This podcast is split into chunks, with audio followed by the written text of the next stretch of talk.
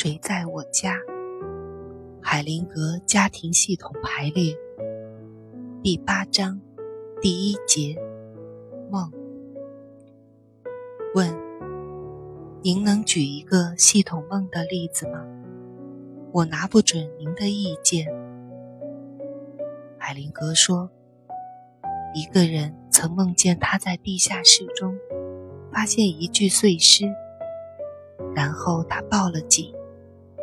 他想探究梦里的所有细节，包括潜意识中的谋杀冲动，以及所有有关的东西。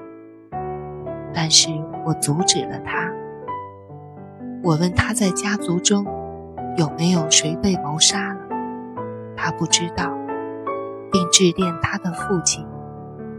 他父亲在电话里说不清楚。最后，他父亲告诉他。在他出生后不久，他的母亲再次怀孕，而且得了并发症。医院束手无策，只能在母亲的腹中把胎儿绞碎并引出体外。虽然在他做这个梦之前，根本不知道尚有一个未出生的兄弟死了，但是他在生活中。一直无意识地为弟弟留了一个位置。每件事物，他总是有双份：两套公寓，两个办公室，两张书桌。事实就是如此。这个梦还有其他值得注意的地方。像大多数梦一样，你只要知道前两句就够了。通常讲述一个梦，一般在第二或第三句就已经到顶了。之后的一切，只不过是在画蛇添足，耗损了梦的能量。牵挂着梦的人，容易被细节迷惑。如果你叫人们习惯于用很简洁的方式讲述梦，并在二三句后立即停止的话，那么你可能会得到清晰有用的信息。有的梦对我们有帮助，但是它们主要是对那些正在自我反思的人们有帮助。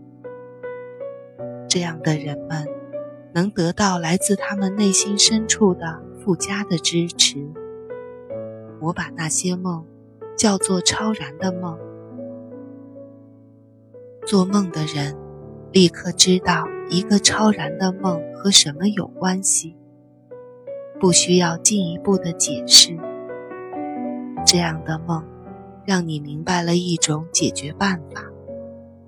有时，当我正处理一个问题的时候，超然的梦会提供一个解决办法。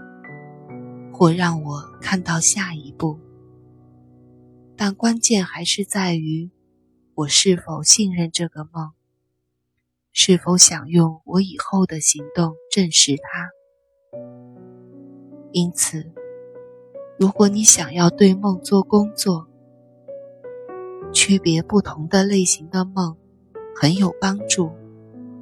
显然，我所说的。并不是处理梦的全部推论，它只是汇集了一些观察，帮助你避开一些比较常见的陷阱，不会误入歧途。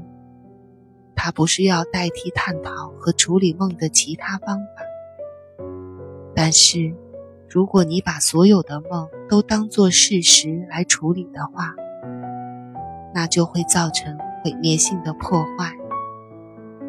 中国有一句谚语说得很好：“聪明的人不做梦，他再也不需要做梦。”